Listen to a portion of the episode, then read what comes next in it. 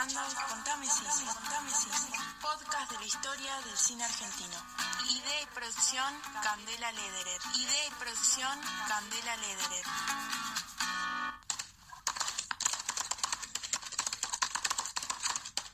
Más de 2.500 películas estrenadas, 100 años de historia, un espacio de expresión, dos palabras. Cine argentino. Cine argentino.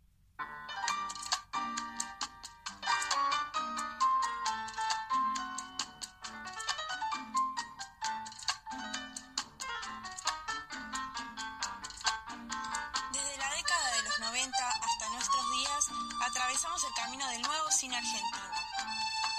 Un cine consciente de su herencia y de su historia.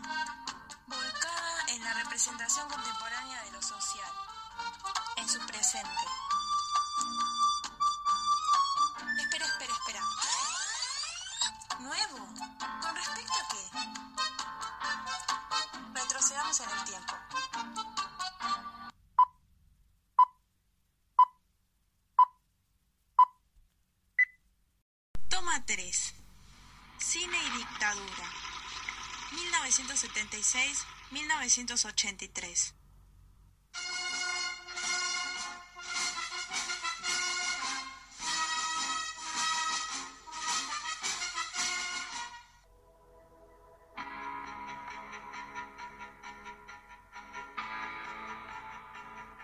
Comunica a la población que a partir de las fechas el país se encuentra bajo el control operacional de la cinta militar.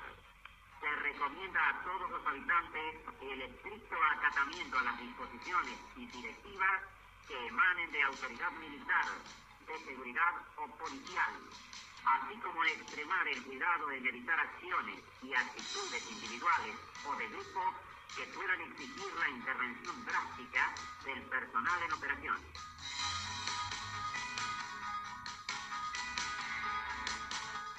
¿Sienten la frialdad de estas palabras? El presidente de facto Jorge Rafael Videla dirigió al pueblo durante el primer comunicado de la Junta Militar el 24 de marzo de 1976. ¿Se imaginan todas las personas que no se enteraron de los hechos catastróficos que sucedieron hasta que finalizó el periodo? El miedo a salir a la calle, a decir algo que no sea bien visto, a ser el próximo desaparecido, de ser quitado de su hogar, ser censurado o incluso exiliado. Me da escalofrío de tan solo pensarlo.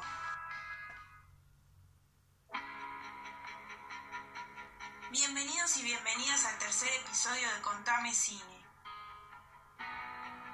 Mi nombre es Candela Lederer y los voy a acompañar a lo largo de este podcast. Tono de mi voz no es el más alegre, porque llegamos a una etapa que todos queremos olvidar. En esta ocasión vamos a hablar sobre el cine y la dictadura militar, que oscureció los días de la Argentina por unos cuantos años.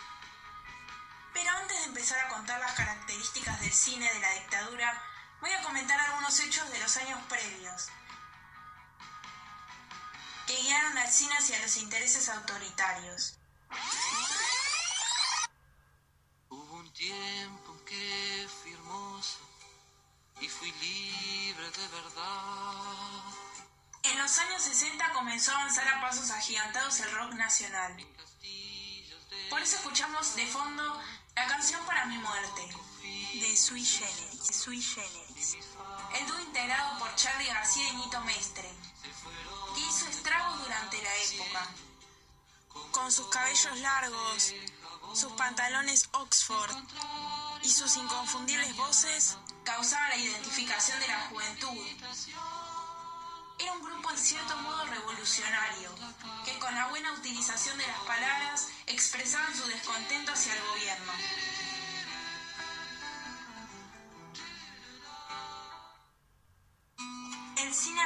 Durante 1960 y 1974 vivió un momento de mucho éxito, en el que se recibieron varios premios internacionales. se estrenaron películas como La Patagonia Rebelde y Boquitas Pintadas. Y se destacaron directores como Leonardo Fabio, que no solo eran muy exitosos, sino que también tenían una cierta libertad en la temática que trataban.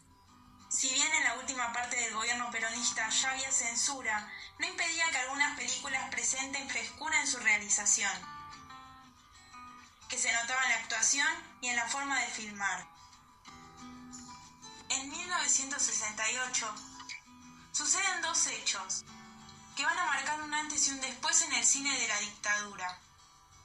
De un lado tenemos el surgimiento del movimiento conocido como cine de liberación, creado por Fernando Pino Solanas. Pino Solanas, un director de cine y político que hoy ocupa el cargo de embajador ante la UNESCO. Y Octavio Getino, y Octavio Getino otro director de cine de origen español e investigador de los medios de comunicación fallecido en 2012. El surgimiento de este movimiento va a coincidir con la creación del tercer cine, generado en los distintos países de Latinoamérica, que estaba en contra del modelo constituido en Hollywood, el del cine clásico, y que buscaba interponer un tipo de cine político, que diera algo que pensar a la sociedad.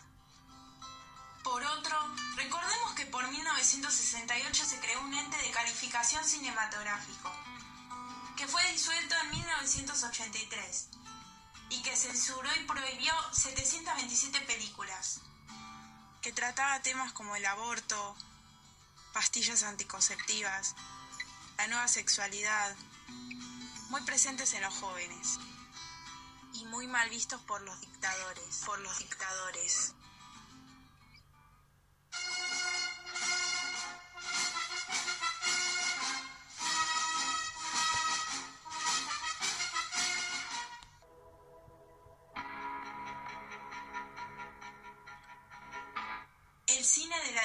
Militar que comenzó en 1976 con el presidente de facto Jorge Rafael Videla se caracterizó por su estética moralista y de militarización.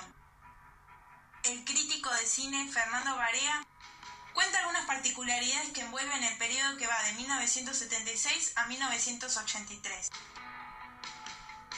Allá vamos. Empezó a ver muchas películas en las que los personajes principales eran policías, militares, pero también celadores, padres, médicos, profesores. Eh, y entonces, por ejemplo, la obediencia, la, la, la, sumisión estaban vistos como valores positivos y toda, toda expresión de reclamo, de participación eran mal vistos en, en las películas. Son, por ejemplo, las protagonizadas y dirigidas por Palito Ortega, en películas eh, dirigidas por Emilio Vieira, hay dos de, una breve saga que se llamó Comandos Azules, en las varias películas musicales aptas para todo público que hubo en esa época, en las de los superagentes. Y también en películas dramáticas supuestamente para, para adultos, que también eh, en, las, en, las, que también se notaba este, este clima tenso,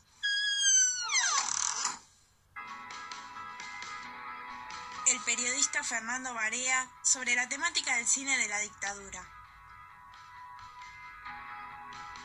La intención de los militares no era poner fin a la industria del cine, sino que buscaban usarlo a su disposición. Así, la historia argentina se utilizaba para remarcar la figura militar, recordar la conquista del desierto y las expresiones culturales y populares como el folclore, que eran manipuladas para imponer los valores que le interesaban a los que sostenían la dictadura. Se puede ver en la película Fiesta de Todos, que grafica el Mundial de Fútbol de 1978 como una gran fiesta popular, en la que no había cuestionamientos ni dificultades que alteren esa fiesta, aunque todos sabemos que esto no era así. Se utilizaba el espectáculo para esconder los hechos que ocurrían. La desaparición de personas, la censura, y el exilio. Se podía observar como una especie de estrategia doble, porque el Estado apoyaba con premios y subsidios algunas producciones cinematográficas, pero regulaba la industria a través de la censura, con los cortes de las escenas, la prohibición de estrenos o la falta de apoyo económico. El investigador Fernando Barea señaló las características de la censura que ya venía de los gobiernos anteriores. En Argentina los episodios de censura venían sucediéndose hace rato, sobre todo de, de la década del 60. Es importante señalar que el ente de calificación cinematográfico que fue fundado en diciembre de 1968 durante el gobierno militar anterior, había tenido como director, como presidente, a Octavio Getino, que era un realizador cinematográfico, en 1973, durante el breve gobierno de Héctor Cámpora, y Getino, al frente del ente, había autorizado películas, muchas películas prohibidas y había logrado cierta apertura. Cuando en 1974 muere Perón, que había sido el presidente que había sucedido a Cámpora, muere Perón, sucede Isabel Perón, y en, ese, en, ese, en esos cambios que empezó a haber en ese gobierno también hubo cambios en el ente de calificación cinematográfica. Eh, asume como, como director Miguel Paulino Tato, que era un censor bastante cerrado en sus conceptos y habría muchísimas anécdotas relacionadas con censura a montones de películas en la época de la dictadura. El docente Fernando Barea sobre la censura de la dictadura. Entre las películas censuradas en 1976 están Piedra Libre, de Leopoldo Torre Nilsson, que fue prohibida con los comienzos del gobierno de facto, pero que logró su estreno unos meses después, por una instancia judicial. Los hijos de Fierro, de Pino Solanas, que estuvo prohibida hasta que volvió a la democracia en 1983, y Los Traidores, de Raimundo Gleiser, que nunca fue estrenada y que estuvo desaparecida por mucho tiempo, al igual que su director. Uno de los productores que se vio afectado con esta censura fue Héctor Olivera, que nos cuenta su experiencia como cineasta durante la dictadura. Hubo una dura censura, a veces que era por motivos supuestamente uh, morales, otra vez por razones políticas, otra vez por caprichos inconcebibles. Y sufrimos nosotros mucho en lo que a mí respecta como director por varios proyectos que tuve, que sería muy uh, largo mencionar uno por uno. Y uh, en el caso de la empresa nuestra, que era la productora de las películas de Porcelio Olmedo, hubo una cantidad de modificaciones de títulos, de escenas y de diálogos que fueron objetados por lo que se llamó el ente de calificación cinematográfica. El productor Héctor Olivera expresó su vivencia durante 1976. Actores y actrices como Luis Brandoni, Norma Aleandro y Víctor Laplace, que hoy encontramos en reconocidas obras, en la dictadura debieron dejar su trabajo, exiliarse o fueron desaparecidos. desaparecidos.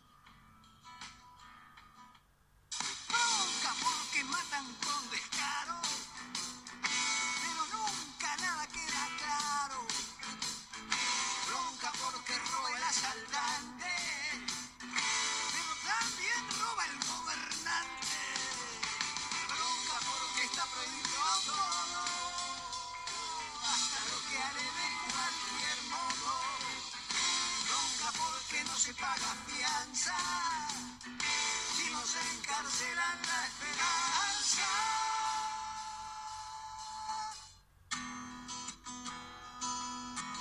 Escuchábamos la marcha de la bronca, de Pedro y Pablo, banda de rock integrada por Miguel Cantilo y Jorge Durietz, que representa una forma de protesta ante la represión militar.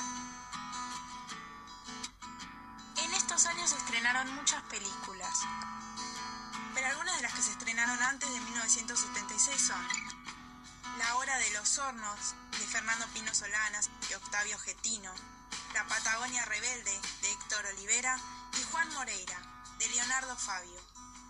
Una vez llegada la dictadura, encontramos películas como La Fiesta de Todos, de Sergio Renán, Los Comandos Azules, de Emilio Vieira, o Los Muchachos de antes no usaban arsénico, de José Martínez Suárez. Todas estas películas tenían como fin esconder la desaparición de personas y los problemas que sucedían. Que lo hacían a través del espectáculo.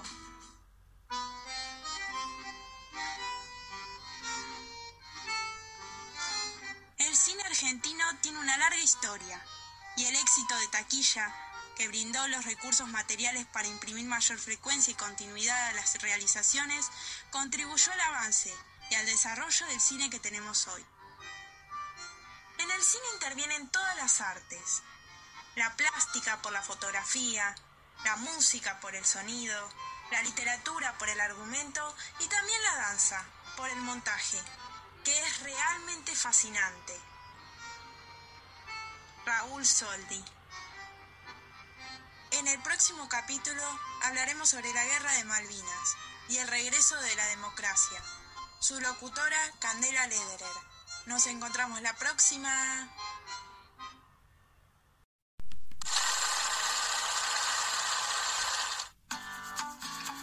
Estás escuchando Contame Cine, Contame Cine, podcast de la historia del cine argentino. Idea y producción Candela Lederer. Idea y producción Candela Lederer.